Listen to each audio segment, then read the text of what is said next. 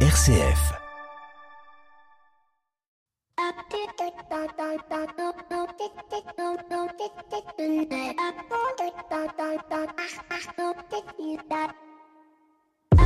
Bonjour à toutes et à tous. Les JO, c'est pour bientôt. Dans un peu plus d'un an, les Jeux Olympiques de 2024 s'installeront à Paris, mais pas que, puisqu'ils iront un peu partout en France, à Marseille, à Nantes, mais aussi euh, en Savoie. Des Jeux Olympiques qui vont être historiques pour la France, peut-être euh, l'événement de la décennie euh, pour l'Europe.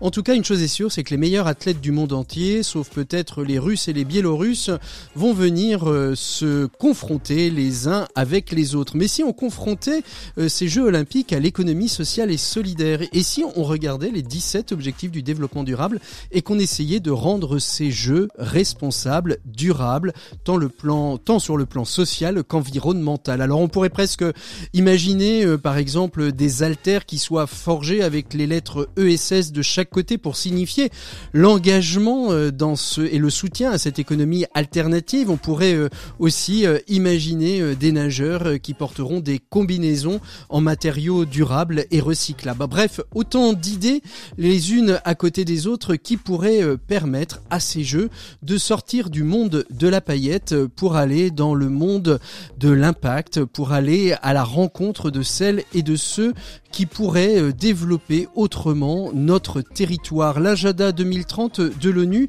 nous invite à cela au travers des 17 objectifs du développement durable et c'est peut-être la grille de lecture qu'il faudra utiliser aux différents acteurs pour pouvoir promouvoir la santé et le bien-être, pour pouvoir promouvoir une économie durable et responsable. Qui sait, peut-être qu'on mangera local et circuit court euh, dans le village olympique. Peut-être d'ailleurs même que des bénévoles se rendront dans des fédérations sportives iront à la rencontre de personnes délaissées, exclues et faire un temps de bénévolat en dehors des compétitions ou après leur compétition. On peut imaginer plein de choses avec l'économie sociale et solidaire, mais il faut passer de l'envie d'avoir envie à la réalisation et à l'action. C'est ce qu'on va évoquer d'ailleurs dans cette émission. Bienvenue dans l'écho des solutions. L'écho des solutions. Patrick Longchamp. Voilà, bonjour à toutes et à tous. Très heureux de vous retrouver dans l'écho des solutions ce samedi midi euh, sur euh, RCF et sur euh, d'autres antennes, mais aussi peut-être en podcast à l'heure que vous voulez, quand vous voulez. Vous êtes peut-être au cœur de la nuit, vous êtes peut-être au sommet de l'Himalaya. En tout cas, nous on est très très heureux de vous retrouver. Tout cela, c'est du sport chaque semaine que de pouvoir vous proposer un magazine complet de 58 minutes. Et c'est donc de sport que nous allons parler durant cette émission. On va évoquer avec vous les JO de 2024. C'est dans presque maintenant, euh, allez, 15-16 mois euh, que vont s'ouvrir euh, les JO à Paris et puis un peu partout en France. Et on va évoquer dans le dossier de l'éco des solutions cette place que tient l'économie sociale et solidaire dans la réalisation de ces Jeux olympiques et peut-être même qu'on ira au-delà, qu'on évoquera aussi la question de responsabilité d'événements éco-responsables. En tout cas, un dossier qui va être, je l'espère et je le pense, très très riche. On continuera par les sports dans nos 7 minutes pour changer le monde, puisqu'avec le comité national olympique euh, français, eh bien, on évoquera euh, une petite application qui vient de sortir qui s'appelle Ma Petite Sponsor. Et oui, les clubs de sport euh, peuvent trouver des sponsors. Et c'est ce que propose le comité national olympique pour aider justement à la solidarité et au financement des fédérations et des clubs sportifs. On verra ça avec eux à la fin de cette émission. On retrouvera aussi Pierre Collignon pour la chronique des entrepreneurs et dirigeants chrétiens. Il nous invitera à sortir de nos tombes et euh, Maxime Dupont euh, pour sa chronique, un max d'écho. Mais on continue ou on ouvre tout de suite, tout dépend euh, si vous avez écouté l'émission de la semaine dernière. On continue avec Don Didier Legal de l'abbaye de Saint-Vendry. On s'était arrêté la semaine dernière sur la question du, du management au, travers de la règle de Saint-Benoît, de la règle monastique. Et aujourd'hui, eh bien, on va évoquer la question du conflit, en quoi il est possible dans l'entreprise, au travers de la règle de Saint-Benoît, peut-être de trouver des pistes pour la gestion du conflit. On retrouve tout de suite notre invité éco de cette semaine. Il s'agit de Don Didier Legal, moine de l'abbaye de Saint-Vendry. L'invité éco, Patrick Longchamp.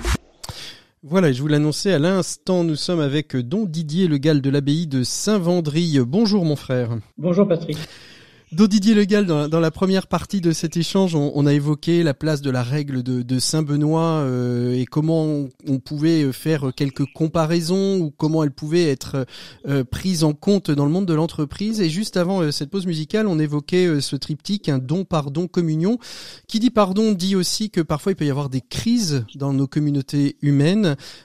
Comment est géré, avant de, de voir quels sont les leviers qui peuvent être actionnés dans l'entreprise, mais comment on gère la crise à l'intérieur d'une communauté humaine telle qu'une abbaye, qui est un monde clos, euh, fermé, où finalement, euh, on l'a vu, il y a une gouvernance synodale, et à un moment donné, il y a des crises et il faut pouvoir les gérer. En fait, ce qui est très intéressant dans la règle, c'est qu'on a tous les éléments qui nous permettent d'identifier par rapport à un chapitre de la règle où se situe notre problème et comment, quels outils on va utiliser dans la règle pour lever ces conflits. Donc le, le, le, conflit, il est, il, peut, il est de toutes sortes hein, dans un master. Il peut être euh, conflit de génération, conflit de sociaux. Euh, on a tous les milieux sociaux chez nous, donc euh, des, des, conflits aussi intérieurs. C'est ce qu'on très souvent qui se traduisent par la cédie, l'atonie de l'âme, mmh c'est-à-dire le mal-être intérieur. L'abbé est là pour nous aider à, à, gérer ce conflit. Et si on a un conflit avec l'abbé, eh bien on, on prend un médiateur la figure de la médiation dans la règle est une figure incroyable. Hein. C'est et, et que, et que vous allez chercher en dehors euh, de l'abbaye, euh, bien évidemment, c'est-à-dire ah, vous allez ah euh, chez, les, chez, les, chez les frères bénédictins chercher quelqu'un d'autre? Ah, Alors ça, ça, peut être à l'intérieur, comme ça peut être à l'extérieur. Mmh. Et donc après, on a plein d'outils. on a plein d'outils. Il y a un, un outil que j'aime bien nommer parce qu'il m'avait étonné quand je suis rentré au monastère, et parce que c'est un peu poussiéreux, à mon avis, à l'origine, qui s'appelle le chapitre des coulpes.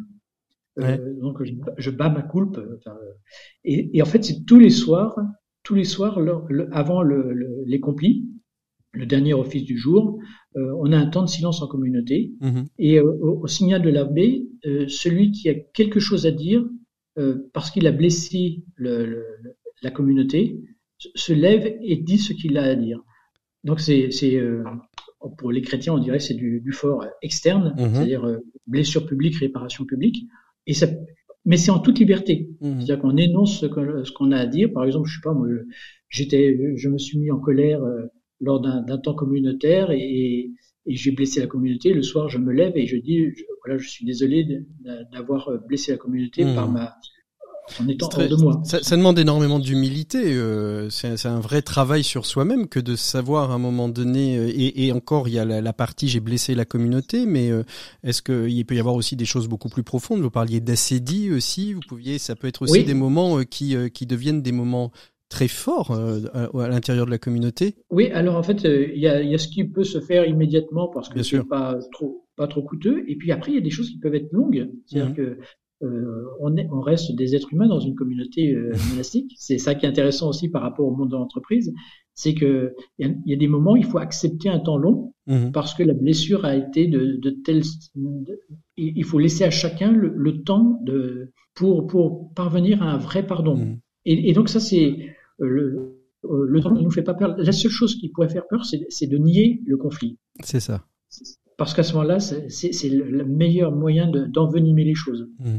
Alors justement, euh, si on fait le parallèle avec le monde de l'entreprise, qu'est-ce que dans cette manière de gérer le conflit, euh, la règle de Saint-Benoît peut nous dire euh, de la gouvernance aujourd'hui en entreprise? Qu'est-ce qu'on pourrait venir saisir, un peu comme on est venu saisir quelques outils de management tout à l'heure Qu'est-ce qu'on pourrait venir saisir justement pour la, la, la gestion des conflits, la médiation peut-être dans un premier temps? En fait, la médiation pour moi c'est un deuxième temps, c'est-à-dire que quand le, le, la relation direct ne fonctionne pas, mmh à ce moment-là, on va chercher un tiers. Mais, mais je pense qu'un des éléments majeurs, c'est pour reboucler par rapport à ce qu'on disait tout à l'heure, c'est c'est la qualité d'écoute mmh. de, des, des, managers. Mmh. C'est-à-dire que des fois, on a des collaborateurs qui peuvent se, euh, être en conflit. Ce qui est intéressant, c'est que parce que le manager apprend à, à écouter, à regarder et donc à, à aimer ses collaborateurs, il est capable de discerner une tension et donc de d'aider à, à, désamorcer cette tension. Mmh. Et ça, je, je pense que le, le, mot peut des fois faire sourire, mais euh, aimer ses collaborateurs est quelque chose d'essentiel, comme l'abbé doit aimer chacun sans exception de personne, dit saint Benoît. Mmh. Non, ne pas préférer l'un à l'autre. Mmh. L'aimer pour ce qu'il est, tel qu'il est, euh, Et, pas pour ce qu'on aimerait qu'il soit, en fait, c'est ça. L'accueillir. Je pense, ouais, je pense que c'est une, une, quelque chose qui est extrêmement important dans le monde de l'entreprise. Mmh. Mmh. Parce que si on n'apprend pas à aimer ses collaborateurs, euh, comment on peut discerner euh, d'abord ses talents, mmh. comment on peut discerner éventuellement ses conflits, comment on peut l'accompagner. Euh, voilà, pour moi, ça, c'est, ce sont des éléments un gros, un gros, un gros travail hein, aujourd'hui parce que comme vous le dites, c'est pas c'est pas quelque chose de commun. Euh, dire à un manager euh, la première clé euh, pour ton leadership, ça va être d'aimer. je pense pas que ce soit extrêmement facile et je pense pas qu'il y ait beaucoup de formation sur ce sur cette thématique. là il y a, y a, un ancien président des, des EDC, Robert Leblanc, qui mmh. est le patron de E.ON France, mmh. qui a sorti un bouquin dans lequel la, trame c'est ça, hein, c'est aimer ses collaborateurs. Bah écoutez, on va on va renvoyer nos auditeurs à cet ouvrage alors. il a voilà, il a osé euh, écrire ce bouquin mhm. alors qu'il est toujours en exercice dans sa dans, dans, dans mhm. sa compagnie d'assurance. Et donc pour vous le deuxième levier après euh, le fait d'aimer, euh, ça va être dans la gestion du conflit, ça va être de trouver des solutions avant de passer à la médiation? Voilà, c'est en fait le, le, le document maître, et c'est ça qui, qui, manque beaucoup à l'entreprise. Hein. C'est-à-dire que l'entreprise, elle a, elle a le droit, le droit de l'entreprise, mais généralement quand on l'utilise, c'est un peu, un peu tard, quoi. Euh, mais et, alors que nous, on a la règle, une règle de vie. Et donc, on va, on va chercher dans la règle euh, quels sont les lieux sur lesquels, en fait, euh, on, pourrait avoir un point d'appui. Un, point d'appui pour régler ce conflit. Mhm. Donc, ça peut être un chapitre, je sais pas moi, sur sur les instruments des bonnes œuvres, parce que là, on a un énoncé de, de, de ce qu'il faut faire pour pour faire bien. Euh, ça peut être le chapitre sur l'humilité, ça peut être sur le chapitre euh, sur euh, sur l'abbé si si on, on, on a une tension mmh. avec l'abbé. Et donc euh, en, en, voyant où le, le, le, le, clignotant va se mettre à, en, en, mouvement, ouais. on pourra se dire mais maintenant je fais quoi avec ça? Comment je, je, comment je répare? Mmh. Parce que ça, c'est la limite entre le monastère et l'entreprise. On est toujours dans une recherche de retour à la communion. C'est ça. Et on n'est pas dans, dans, un, dans, une, dans la recherche d'un compromis. Mmh. Le compromis, c'est euh, euh, euh, chacun fait 50% du chemin. Mmh. Alors que là, comment on a une règle, on se dit, mais est-ce que si on est en communion avec la règle, comment on peut être en division mmh. entre nous? Donc, retrouvons cette communion avec la règle pour être en communion entre nous. Donc c'est toujours une recherche de communion. Sinon c'est impossible. Enfin, surtout et d'ailleurs, et, et d'ailleurs ça peut mener d'ailleurs jusqu'à l'exclusion à un moment donné quand on n'arrive plus à rentrer en communion avec avec l'équipe. Voilà. Et donc, euh, le, Saint-Benoît est aussi très pragmatique. Hein. Il, mm, mm, mm. il, y a deux cas de figure. C'est, c'est le, le, rejet euh, de fait, c'est-à-dire que le frère qui se, qui se sépare de la communauté, euh, communauté de son propre fait, ou le renvoi. parce qu'à un moment donné, le, le Saint-Benoît le bien de la communauté nécessite et le bien de la personne nécessite qu'il y ait séparation. Exactement. Donc ça, ça, on est, on sait pas euh, béni oui oui quoi. bon. la gestion des la gestion des conflits est toujours un combat euh, pour la vie. Mais à un moment donné, il peut aussi ne, on peut ne pas parvenir à, au résultat mm. escompté. Et donc il faut l'accepter il faut l'accepter comme tel. Merci beaucoup, don Didier Legal. On arrive au terme de ce long échange autour de la règle de Saint-Benoît et le management de nos entreprises au regard euh, de la règle, euh, de la règle monastique. Merci euh, de, ce temps que l'on que l'on a eu avec vous. Et nous on retrouve tout de suite Pierre Collignon qui nous revient de congé après cette grande semaine sainte. Et avec lui, on évoque la question suivante. Qu'est-ce que ça veut dire sortir de nos tombeaux quand on est chef d'entreprise? On retrouve tout de suite Pierre Collignon pour la chronique des entrepreneurs et dirigeants chrétiens. Pour une économie du bien commun, la chronique des entrepreneurs et dirigeants chrétiens, Pierre Collignon. Il est donc temps de retrouver Pierre Collignon après euh, ce, cette grande fête de Pâques. Nous sommes dans la première semaine de l'octave et vous avez voulu, euh, Pierre, nous parler de la façon dont nous pouvions utiliser cet élan de la résurrection dans nos vies de dirigeants. Quelles leçons voulez-vous tirer de ce week-end pascal, Pierre? C'est vrai que nous venons de vivre la résurrection du Christ, euh, vainqueur de la mort, vainqueur de nos morts. Le Christ euh, est un premier de cordée, il nous ouvre le chemin, nous invite à le suivre car nous ne pouvons pas tout attendre de lui.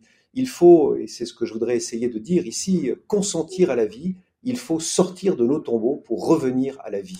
Alors vous, vous parlez de nos tombeaux, mais quels sont nos tombeaux, Pierre? Ben, À chacun de répondre à cette question, mais elle mérite, je crois, quelques minutes d'introspection personnelle. Pour certains, ce sera un sentiment de, de solitude et d'inquiétude constante. Pour d'autres dirigeants, ce sera un regard systématiquement négatif sur le monde. Pour d'autres encore, un ego mal placé, qui sait?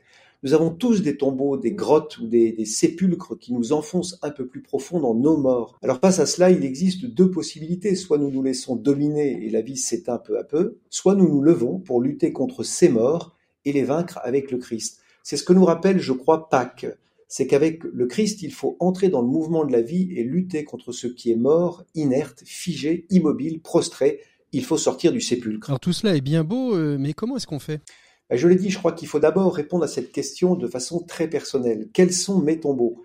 Et puis, il faut combattre, car nous avons cette incroyable chance de pouvoir choisir, nous pouvons exercer notre liberté de décider, et la liberté de, dominer nos morts et de les vaincre. Ce qui veut dire quoi euh, concrètement, Pierre? Bah, La réalité, c'est que seul le mouvement manifeste la vie. Il faut donc prendre des décisions, prendre des décisions de bouger sur ses propres lignes. Par exemple, regarder ses collaborateurs avec confiance, euh, s'obliger à sourire malgré les soucis dus à des problèmes de carnet de commandes ou de trésorerie, que sais-je, rester dans l'espérance en s'efforçant de tenir un discours réaliste, mais qui donne des perspectives, consentir au réel sans chercher à regarder ailleurs, etc. Alors c'est concret, cela passe par des mots, des attitudes, des regards, des gestes, et si parfois c'est difficile, c'est que c'est le seul moyen de grandir, de lâcher quelque chose ou de nous emparer d'autres choses pour devenir plus vivant, plus joyeux, plus fécond et donc plus grand. Alors j'ose, si vous voulez bien, cette euh, conclusion. Consentons, mhm. osons faire un pas, accueillir et agir, et emparons-nous de la résurrection pour ressusciter nous aussi. Merci beaucoup Pierre pour nous avoir euh, évoqué cette question de comment sortir de nos tombeaux. Nous on fait une pause musicale dans l'écho des solutions. On se retrouve tout de suite après euh, pour euh, évoquer avec nos invités une question totalement différente puisqu'on évoquera la place de l'économie sociale et solidaire dans les JO 2024. C'est le thème du dossier de l'écho des solutions mais on part tout de suite nous en musique et on se retrouve d'ici quelques minutes avec tous nos invités. Merci beaucoup Pierre, à bientôt, au revoir. We were kids at the start, I guess we're grown-ups now. Mm. Couldn't ever imagine even having doubts, but not everything works out. No, now I'm out dancing with strangers. You could be casually dating, damn, it's all changing so fast. I see love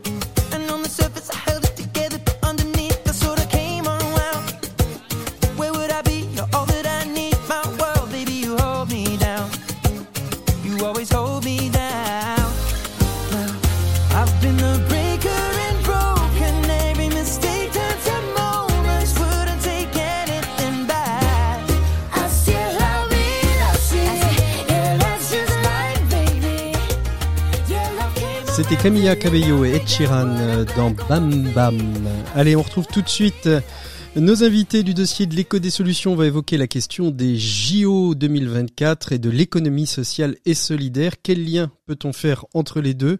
C'est ce qu'on va voir d'ici quelques microsecondes, juste après un petit jingle. L'écho des solutions. Patrick Longchamp. Voilà, il est donc temps d'ouvrir le dossier de cette semaine dans l'écho des solutions. Vous le savez, on va parler euh, des JO. Les JO 2024, euh, on est à 15-16 mois euh, de l'ouverture des JO et on va parler de, ces Jeux olympiques, mais on va en parler au travers de l'économie sociale et solidaire. Qu'est-ce donc que ce lien entre les Jeux olympiques et l'économie sociale et solidaire? Eh bien, ça a été une volonté de Paris 2024 de, de pouvoir proposer à ce secteur de l'activité économique française qui aujourd'hui concentre 10% de la population qui travaille dans l'économie sociale et solidaire de pouvoir euh, de pouvoir bénéficier, euh, on va dire, de la manne économique, des retombées économiques de ces JO. Et pour nous accompagner, eh bien, je suis avec trois intervenants, un troisième qui va nous rejoindre très prochainement et un premier qui va nous quitter, quitter assez rapidement aussi. Je vous les présente rapidement. Tout d'abord, Gilles euh, Gilles Verdure. Vous êtes manager attractivité économique, sociale et territoriale. Rien que ça à Paris 2024. Bonjour Gilles. Bonjour. Merci d'être avec vous ce Merci beaucoup. Et puis euh, Clémentine Wolf, vous êtes chef de projet ESS 2024 euh, au canot. On verra avec vous ce que sont les canaux et en quoi ils prennent part à cette euh, à cette à ce déploiement de l'économie sociale et solidaire pour les JO. Et puis on a aussi le plaisir d'avoir Benoît Gosseron qui est directeur Jeux olympiques et paralympiques Paris 2024 pour le groupe BPCE. Bonjour Benoît. Bonjour. les JO 2024 pourraient-ils servir de catalyseur pour aider justement à lutter contre le chômage, la précarité Est-ce que c'est un bon levier pour répondre aux 17 objectifs du développement durable de l'ONU? C'est ce qu'on va voir euh, avec l'ensemble de nos parties prenantes. Je vais commencer avec vous, Gilles, parce que vous êtes donc le manager attractivité économique, sociale et territoriale Paris 2024.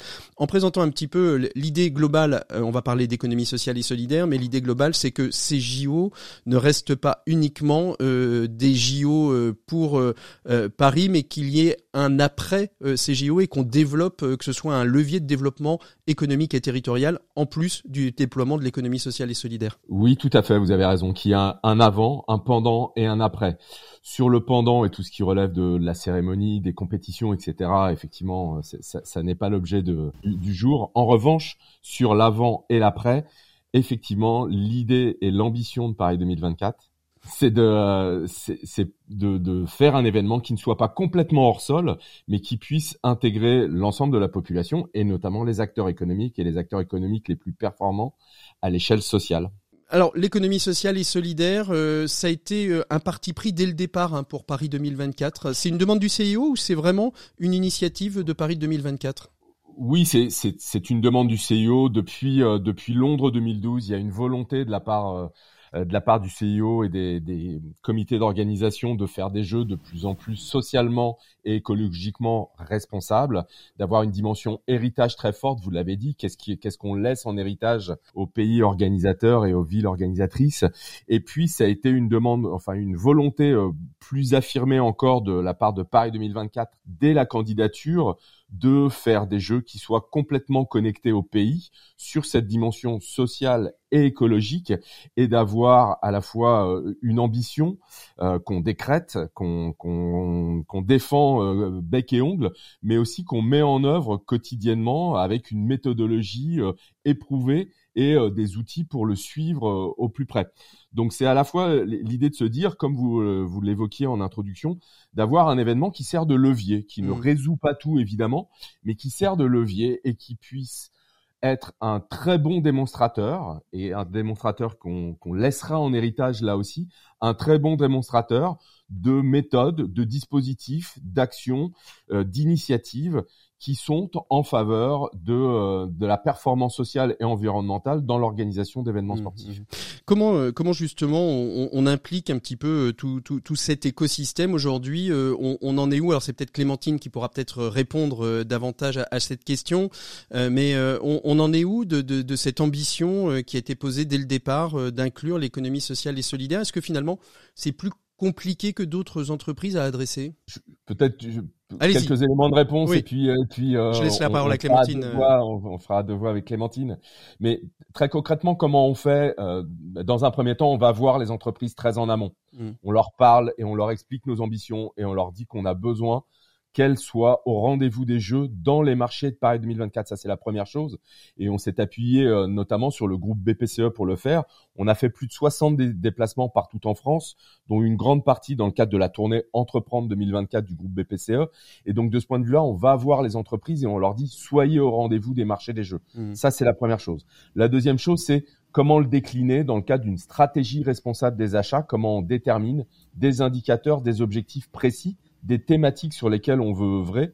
Et dans ce cadre-là, la stratégie responsable des achats, elle indique qu'il y a un pilier fondamental qui s'appelle création de valeur sur les territoires, où on va identifier les TPE-PME et les structures de l'économie sociale et solidaire, et on va suivre les résultats qu'on obtient tout au long des marchés. Mmh. Alors, ce sont nos, deux gros outils. Mmh. Et puis ensuite, on s'appuie sur la plateforme entre ESS, ESS 2024, hein, qui a été créée vraiment pour porter euh, cette, euh, qui soit là. En fait, c'est le portail d'entrée, c'est ça, Clémentine, euh, ESS 2024, la plateforme. C'est le portail d'entrée pour les entreprises qui euh, souhaiteraient. Je sais pas d'ailleurs, une question que j'ai pas posée. C'est encore possible Il y a encore des appels à projets pour pour l'économie sociale et solidaire ou à 16 mois des jeux, on est plus, on arrive plutôt sur la fin, ça va être plus compliqué de se positionner. On arrive plutôt sur la fin, premièrement. Évidemment, à, un an des jeux, euh, on a on a désigné une grande partie de nos attributeurs du marché. Il reste encore des opportunités, il reste encore des opportunités pour les entreprises de l'économie sociale et solidaire. Et surtout, il reste des opportunités pour les entreprises de l'économie sociale et solidaire auprès de nos attributaires de marché en sous-traitance. C'est ça. Et donc, l'idée, c'est sur la dernière année de les connecter hmm. à nos attributaires, à ceux qu'on a désignés pour, là aussi, sur la création de valeur sur les territoires, sur les territoires d'intervention, là où toutes les compétitions auront lieu, d'avoir les acteurs de l'ESS qui soient présents euh, aux côtés des, entreprises qui ont été retenues. Alors Clémentine, comment on anime cette plateforme ESS 2024 bah, C'est une très bonne question. C'est une plateforme qui est née en même temps que le projet des Jeux et qui a permis de référencer aujourd'hui quasiment 6000 entreprises partout en France, TPE, PME engagées, mais aussi les structures de l'ESS. Mhm. Euh, c'est un travail qui a été permis, comme le disait Gilles, euh, grâce au concours de, du groupe BPCE et de l'ensemble des partenaires euh, tête de réseau, fédération d'entreprises à l'échelle du pays. Euh, Aujourd'hui, cette, euh, ce référencement d'entreprise, il a permis de d'informer et d'accompagner euh, plus d'une centaine d'entreprises à capter de des opportunités économiques liées euh, au jeu. Euh, aujourd'hui, c'est plus de 360 prestations qui sont réalisées par les structures de l'ESS et on sait que un grand nombre reste encore à, à, à faire, à, à, créer. Il y a plein de belles histoires qui sont en, en cours de route sans, sans vouloir euh, spoiler ce qui va se passer en 2024, mais effectivement, un grand nombre de ces prestations vont se faire aux côtés des opérateurs de livraison des jeux, comme on les appelle, euh, des grandes entreprises qui ont été retenues par Paris 2024. Et là, on enclenche un, travail de petites fourmis à leur côté pour mmh. essayer de faire en sorte que euh, leurs prestations puissent se réaliser avec des acteurs. Euh, Alors comment comment on anime tout, encore temps. comment on anime tout cette tout cet écosystème? Parce que l'économie sociale et solidaire, ce sont ce sont souvent des, des, des petites structures. Alors, bah, évidemment, sauf le groupe BPCE et quelques qui, qui sont dans l'économie sociale et solidaire. Hein, Benoît, je, ne me trompe pas. Vous êtes dans l'économie sociale et solidaire, mais vous faites partie des très gros dans l'économie sociale et solidaire.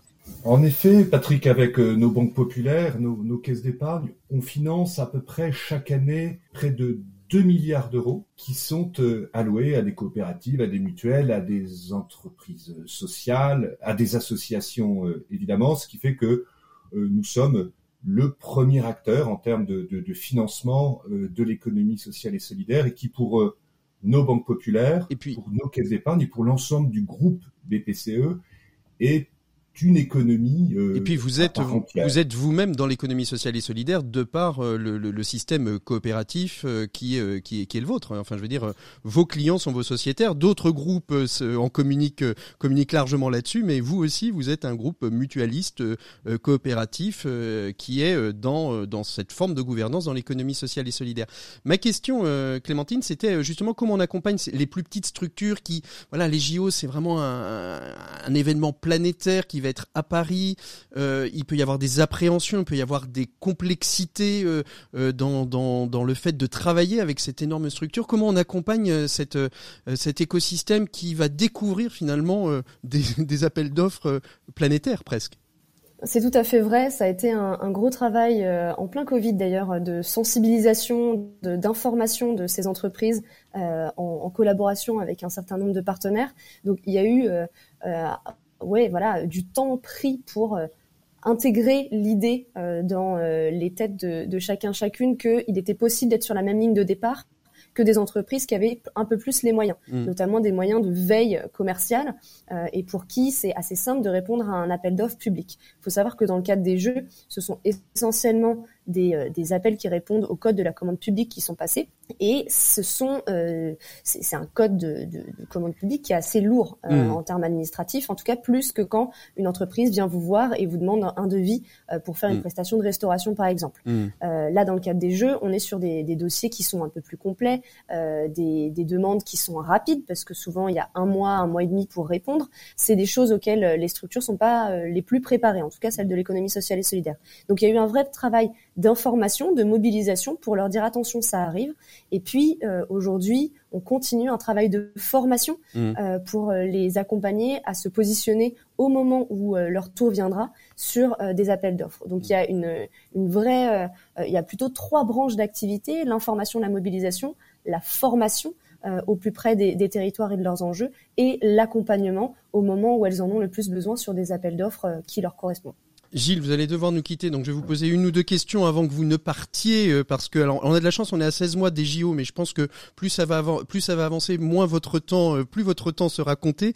Euh, pour vous, ces JO et l'ESS seront réussis si point de suspension. Deux choses. en fonction des résultats qu'on aura obtenus sur le, nombre de, structures de l'économie sociale et, solidaire qui auront répondu, c'est déjà loin d'être négligeable aujourd'hui. Mmh. Donc euh, je, je, on va pas crier victoire désormais. On, vous arrivez à l'objectif que, que, que, vous vous étiez fixé? Mais, mais en tout cas, on est sur, on est sur un pourcentage d'entreprises de l'économie sociale et solidaire dans les marchés de Paris 2024, en direct ou en sous-traitant, en sous-traitance, qui est loin d'être négligeable. Mhm. Euh, et donc, du coup, tout le travail méthodologique que vient de décrire euh, Clémentine a d'ores et déjà en partie, euh, en partie fonctionné. Euh, donc, mais évidemment, c'est sur la ligne d'arrivée qu'on on arrivera à voir si on est à la hauteur de nos ambitions. Ça, c'est la première chose.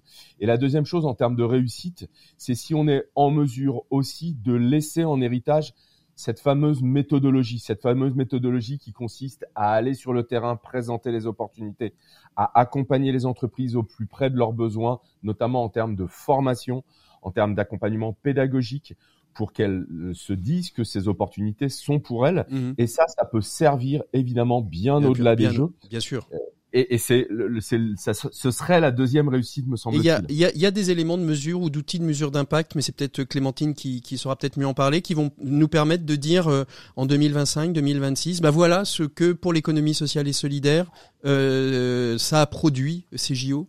Clémentine, peut-être?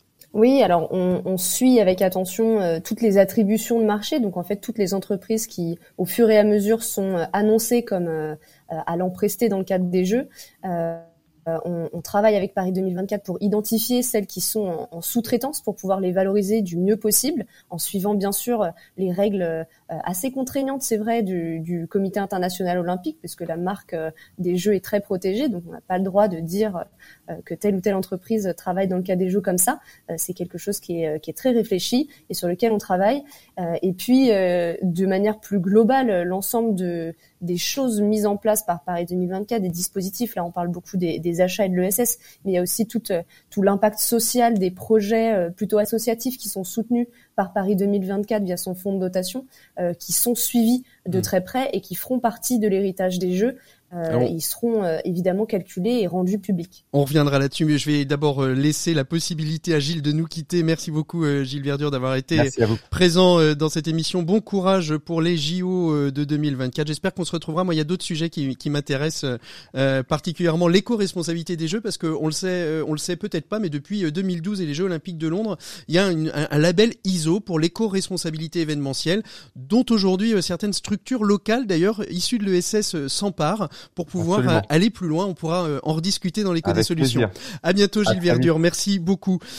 Benoît Gosseron, on en a parlé un petit peu euh, de la, de la BPCE. Euh, on sent bien que c'est un, un, trio, euh, un, un, trio, un trio, un Paris 2024, les canaux, BPCE. Vous, vous travaillez les uns avec les autres. Comment justement, Gilles nous en l'évoquait, vous avez fait une tournée en France pour aller dire aux, entreprises dans vos marques, Banque Pop, Caisse d'épargne et, et, autres et autres marques, Crédit Coopératif, pour dire allez-y les entreprises, c'est bon, il y a, y a du business pour vous? Avec en effet, euh, nos banques populaires, euh, nos caisses d'épargne en région, on a 29 euh, entreprises en région.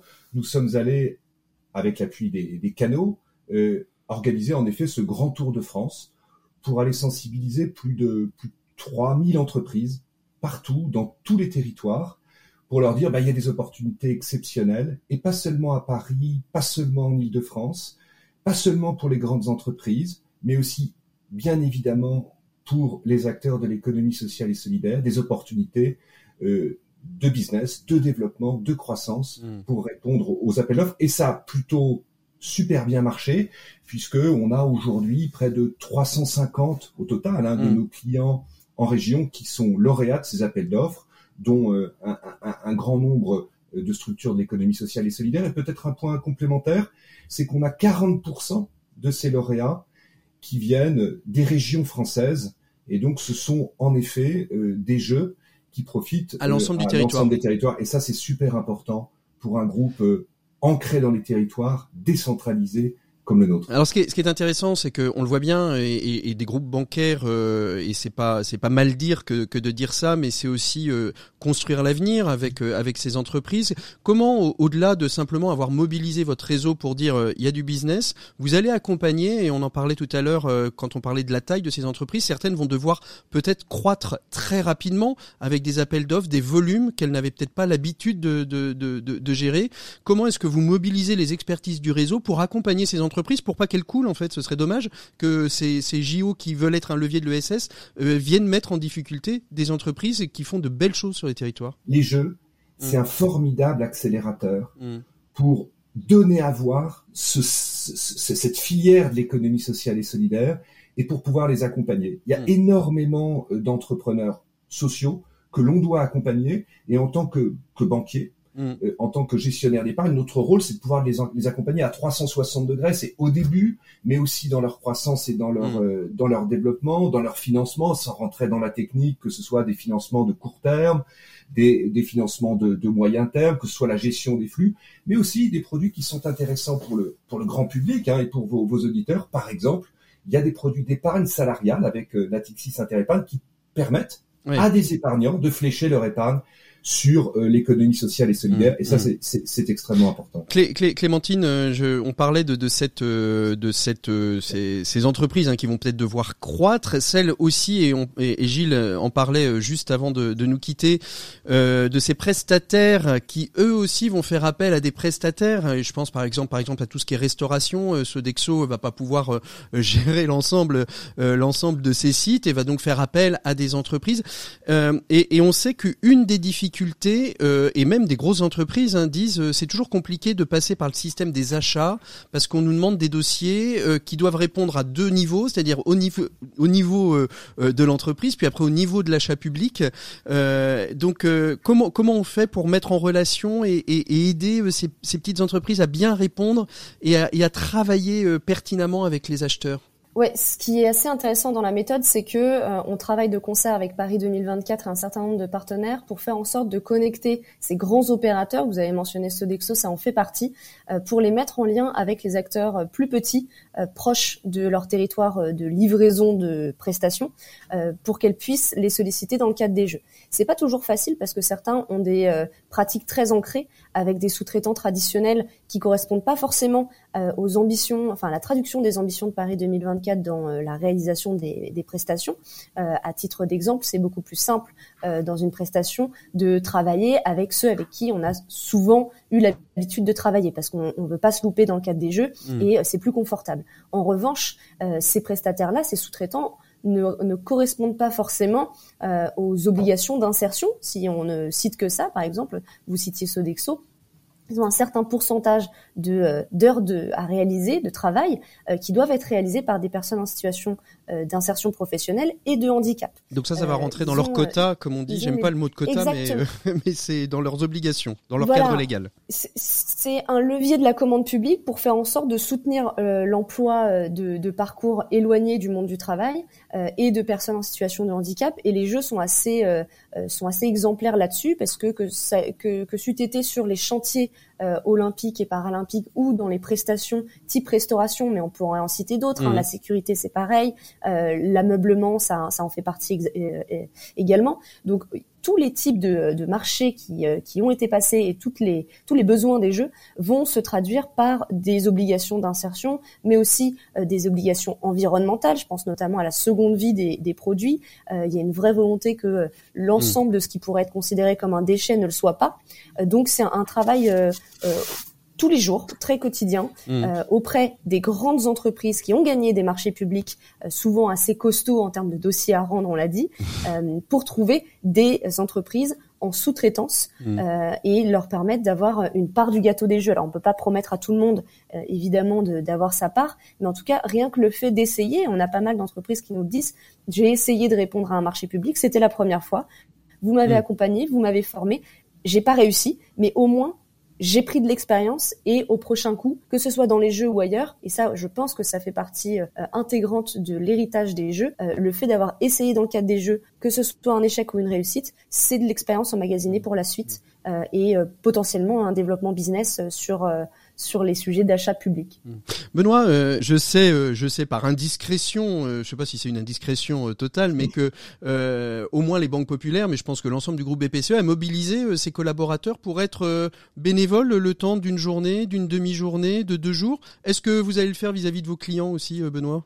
L'aventure euh, des, Jeux Olympiques et Paralympiques de 2024, elle a, elle a commencé euh, dès 2019 pour nous. Notre projet, notre promesse, c'est de partager ces Jeux euh, avec le plus grand nombre, avec évidemment nos, nos 100 000 collaborateurs, avec nos 35 millions de clients, avec nos 9 millions de sociétaires, avec le grand public.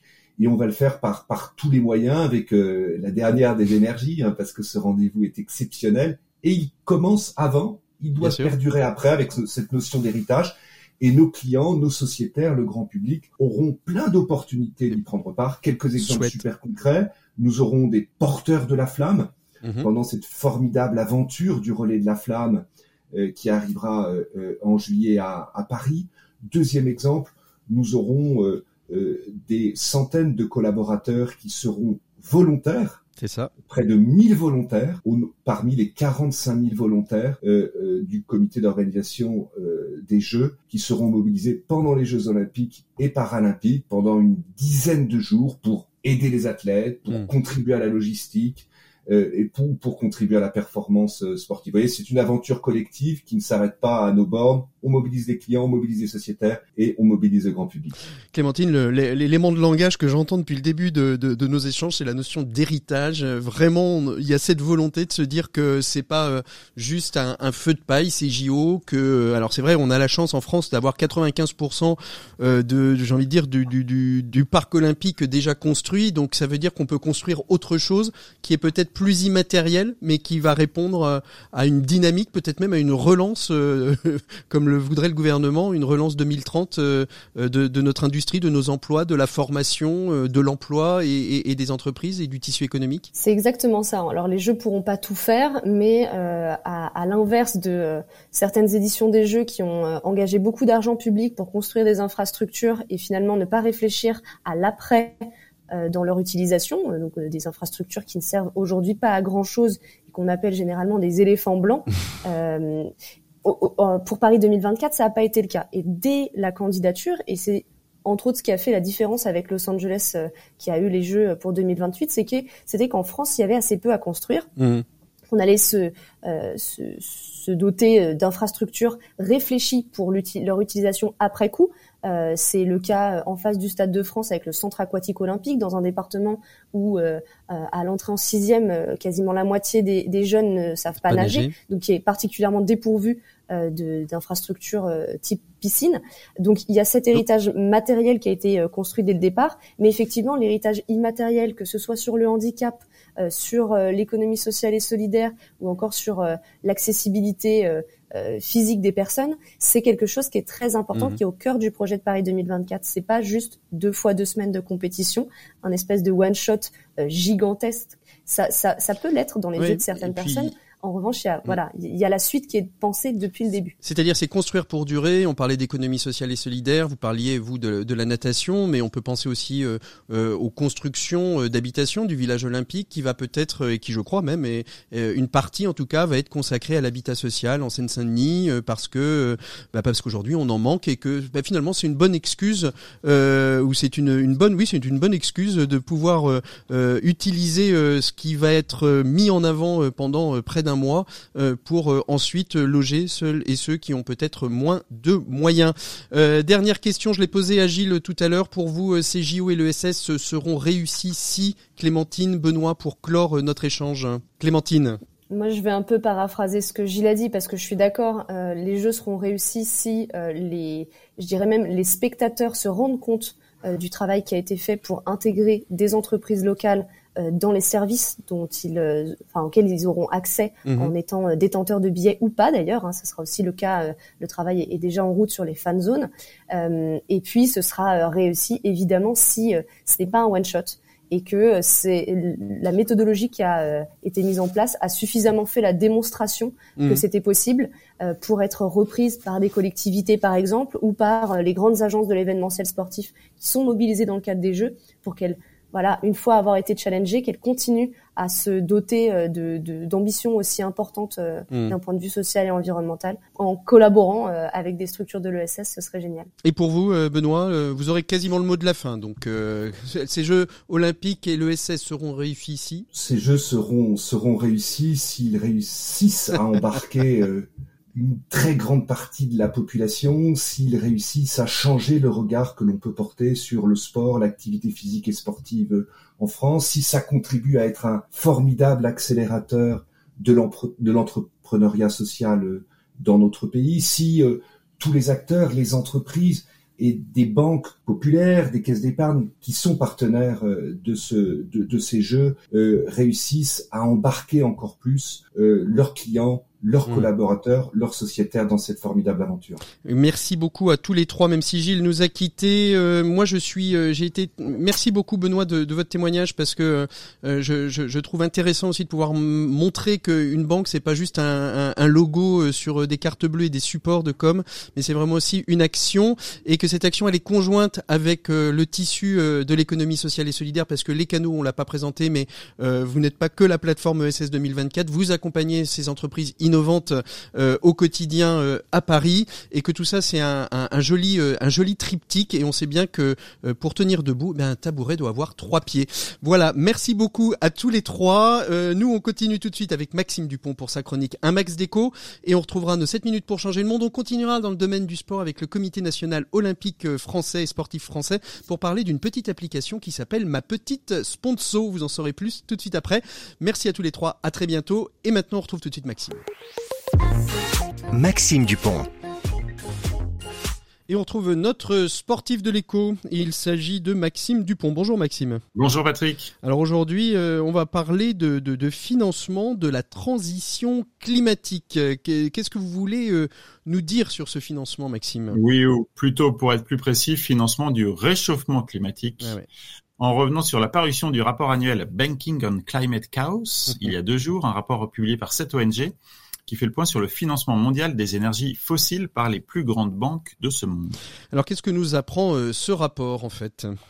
Eh bien, premier chiffre, le financement des énergies fossiles a été l'an passé, en 2022, de 673 milliards de dollars, dont 150 pour des entreprises qui lancent des nouveaux projets d'exploitation de charbon, de pétrole ou de gaz difficile d'y voir une bonne nouvelle quand on sait que les énergies fossiles, leur extraction comme leur consommation, sont la principale cause du réchauffement climatique. Alors, mais, mais, ce chiffre euh, est-il en augmentation? Et non, il est en repli, en repli de 16%. Et l'on se prend donc à espérer qu'on aurait dépassé le pic de financement et que enfin l'argent allait euh, être de plus en plus fléché vers des énergies plus propres. Et là, patatras, cette réduction s'explique en fait par les énormes profits réalisés l'an passé par les entreprises en question, à la faveur de la crise de l'énergie déclenchée par la guerre en Ukraine, super profits qui permettent en fait à ces entreprises d'avoir moins recours au financement bancaire. Alors où sont euh, situées euh, les banques euh, qui financent ces montants, Maxime? Sans surprise en Amérique du Nord où quatre banques américaines et une canadienne trustent les premières places. Mais Cocorico Quack, ce sont en Europe les banques françaises qui sont en haut du classement pour notre vieux continent. Trois banques qui, c'est amusant, communiquent justement en ce moment dans nos rues fortement sur leurs engagements climatiques, alors même que ces trois banques ont investi pas loin de 16 milliards de dollars l'an passé sur de nouveaux projets d'énergie fossile. Et puis Cocorico Gros Quack, sur un temps un peu plus long, on trouve l'une de ces banques françaises au quatrième rang des financeurs mondiaux depuis 2016. Alors que disent, euh, que disent ces banques, euh, Maxime? Ben, elles, elles essaient de répondre, elles disent que ces chiffres calculés par les ONG sont fantaisistes et elle n'en disait pas autant quand les chiffres en question leur étaient plus favorables. Mais le fait même qu'elle conteste ces chiffres peut peut-être faire naître un soupçon d'optimisme. Que le sujet soit enfin à l'agenda est en soi une bonne nouvelle, parce qu'il faut bien admettre qu'il y a quelque chose de proprement hallucinant à passer tant de temps à parler des évolutions de comportement individuels et collectifs qu'il faudrait faire advenir pour nous donner collectivement une chance de limiter le réchauffement climatique dans des proportions à peu près soutenables, et en parallèle de si peu parler de la source première, qui est toujours la même, le financement, l'argent, tout ce qui fait tourner notre système capitaliste. Absolument, euh, Maxime. Alors après, elles ont toujours aussi les bons arguments de dire que euh, c'est long, c'est du long terme, mais qu'elles vont y arriver et qu'elles euh, se sont fixées 2050 et puis après 2075, puis 3000. Bref, alors qu'est-ce qu'on doit penser de tout cela finalement? Eh bien, tout simplement que tant que le système financera à ce point les, énergies fossiles, aucun espoir de respecter les accords de Paris n'est justifié. Et ce, alors même que ces mêmes banques promettent à coup d'engagement qu'on rasera gratis en 2050. Pour te pour tout dire, l'écart entre ce qui est communiqué et ce qui est fait devient très gênant. Mais penser que cet écart va se résoudre du côté de l'action et non de celui de la communication relève d'un optimisme béat. Et compter sur l'intervention du politique sur ce sujet relève carrément d'un rêve anachronique.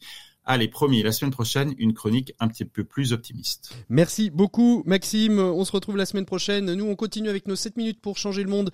Je sais que vous êtes fanat de sport et je ne sais pas si vous connaissez l'application euh, qui s'appelle Ma Petite Sponsor qui vous permet, euh, grâce euh, à vos achats dans les magasins, de pouvoir financer le club sportif de votre choix. Ah, voilà. Très belle initiative. voilà. Et c'est une initiative du Comité national sportif olympique français. On reçoit tout de suite Sébastien Poirier, son vice-président.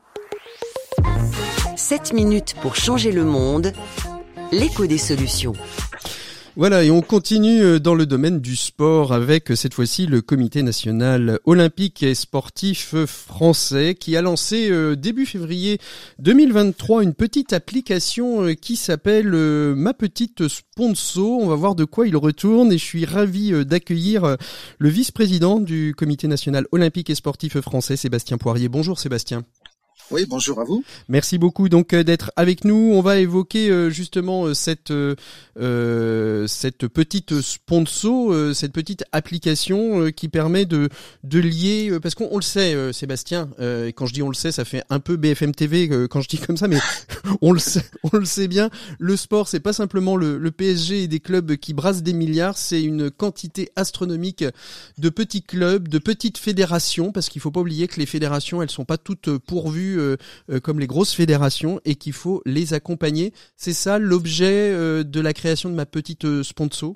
L'idée, c'est d'offrir, et c'est la première fois à ma connaissance que le CNOSF s'inscrit dans cette logique, un outil accessible au plus grand nombre, évidemment aux 160 000 clubs fédérés auprès de toutes nos fédérations, mais également auprès du grand public, licenciés, adhérents des clubs et euh, amoureux du sport de façon très générale. Alors, quelle a été la, la genèse de cette euh, Alors, d'abord, dites-nous ce que c'est cette application, ma petite sponsor. Je l'ai dit, je pense très rapidement. L'idée, c'est de mettre en relation en fait des entreprises et euh, les 160 000 clubs avec des sponsors potentiels autour de chez eux? Alors non, c'est un peu différent. C'est un système de cashback. Hein, vous savez que le système de cashback aujourd'hui se développe. Alors le cashback, qu'est-ce que c'est C'est une tirelire que l'on se, que l'on se constitue au fil de ses achats. Mmh. Donc l'idée, c'est de euh, faire en sorte que la consommation des licenciés, des adhérents des clubs ou des, des, supporters des clubs, leur consommation quotidienne, leur petite consommation, puisse alimenter une tirelire.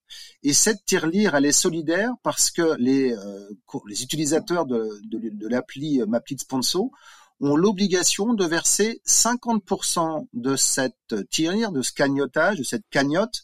Eh bien, ils ont l'obligation de verser 50% de cette cagnotte à un club, le mmh. club de leur cœur, le club qu'ils auront choisi pour euh, euh, le versement de cette cagnotte.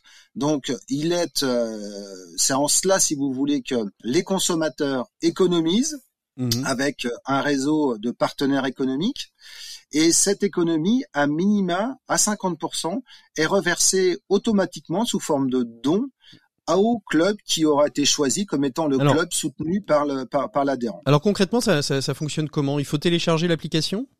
Exactement. Donc il faut télécharger l'application, il faut donc euh, s'inscrire, tout un tout un système de paramétrage pour la première connexion évidemment, système classique mmh. de cashback et le club, lui, il fait il est référencé dans l'outil mmh. et donc euh, le consommateur choisit le club de son cœur. Et donc c'est en ce sens-là que c'est intéressant parce qu'on est vraiment sur une appli de proximité à destination de tous les clubs, y compris le plus petit club euh, dans notre beau territoire, eh bien, peut être accompagné naturellement par euh, par euh, des personnes qui ont une affection particulière pour le club. Et 2 février 2023, on est quasiment deux mois après le lancement. on, on, est où? Ça marche plutôt bien? Il y a encore des leviers de communication pour faire connaître cette cette application? Bien sûr, c'est un travail que nous menons actuellement d'acculturation de l'outil informatique. On, souhaite embarquer également les fédérations euh, dans, ce, dans ce projet et leur expliquer tout l'intérêt euh, qu'elles ont à euh, fortement communiquer communiquer auprès de leur mhm. club pour justement qu'ils s'approprient l'outil. Et puis en parallèle de cela, nous, CNOSF, on a on a fait un travail d'information auprès de, de, nos, de nos territoires à travers euh, les comités régionaux et puis les comités départementaux pour que l'information soit vraiment dirigée au plus au plus proche du territoire. Mhm. Donc c'est ça, c'est le travail que nous menons actuellement. Aujourd'hui, entre le 2 le 2 février et aujourd'hui, on a on a un beau taux de retour dans le sens qu'on a beaucoup de, de, de, personnes qui ont téléchargé euh, l'application. Donc ça, un travail qui est, qui est positif. Maintenant, il faut qu'elle s'en serve. Exactement. Et surtout, ce qui est intéressant, c'est que toutes les, tous les clubs qui, euh, qui l'ont qui l'ont déployé, qui se sont appropriés euh, cet outil, aujourd'hui, on trouve on trouve le, bénéfice très facilement. Hmm. Encore une fois, ce qui ce qui est vraiment important, c'est du, on touche tous nos clubs, y mmh. compris le plus petit club. On est sur la proximité, on est sur un système avec euh, de, des grandes enseignes, mais ce que l'on souhaite également, c'est que les partenaires, les sponsors des, des, clubs, du plus petit club de France, eh bien puissent s'associer à ma petite sponsor mmh. en offrant une réduction euh, sur euh, bah, sur sur ces prestations ou sur les, les, ventes de biens, et donc alimente naturellement l'accompagnement qu'il peut faire auprès des mmh. clubs. Aujourd'hui, ce qu'il faut savoir, c'est que le budget moyen d'un club d'un club fédéré avoisine les 12 13 000 euros. Mmh. C'est ça le budget moyen d'un club. Sur ces 12 13 000 euros, vous avez à peu près 1000 euros qui relèvent du partenariat privé au sens strict du terme. Et donc aujourd'hui, nous, on a fait une simulation euh, concernant la piste sponsor. Si vous avez une quinzaine d'utilisateurs sur une sur une consommation moyenne annuelle, vous retrouvez vos 1000 euros en plus. Donc mmh. on peut vraiment très facilement, sans effort, euh, participer au financement du sport à travers ce, système de je, je, vois le temps qui file et on pourrait en parler pendant des heures, mais est-ce que les, les, clubs peuvent aussi aller démarcher euh, leurs commerçants de proximité, j'ai envie de dire euh, le boulanger, le boucher? Est-ce qu'on peut aller les démarcher, les faire rentrer, euh, c'est-à-dire dire, voilà double double solidarité, solidarité des, des commerçants locaux avec le club sportif d'à côté? Exactement, tout à fait. C'est c'est tout l'intérêt aussi de ce, c'est vraiment une démarche de proximité. Donc l'adhérent et, et, le club qui peut démarcher ses commerçants partenaires. Et en effet, ils peuvent s'inscrire dans la démarche euh, de ma petite sponsor, en sachant que en moyenne, on a euh, un cashback qui avoisine euh, quelquefois 1,20€, 1,50€, 1€, 1,80€. Mmh. Mais c'est la masse. Qui c'est la masse qui va faire qui va faire le. Qui va faire qu'on va ruisseler sur tout le sur tous nos clubs. Et ce qui est intéressant aussi dans cette vision solidaire des mmh. choses, c'est que le club de basket qui ira démarcher son euh, commerçant euh, favori, la pizzeria, euh, la, pâtisserie, eh bien, en fera bénéficier toute la communauté sportive du territoire. Hmm. Donc c'est vraiment, c'est vraiment vertueux dans tout, dans tous les, dans tous les point de, son développement. Merci beaucoup Sébastien Poirier. On est obligé de se quitter parce qu'on arrive au terme de cette émission. Nous, on se retrouve la semaine prochaine dans l'éco des solutions. D'ici là, vous pouvez nous retrouver sur rcf.fr, sur toutes les plateformes de podcast si vous voulez nous réécouter à l'heure que vous voulez, quand vous voulez. Nous, on est toujours très heureux de vous retrouver euh, à l'écoute des programmes de RCF. Bon week-end à toutes et à tous. À très bientôt. Au revoir.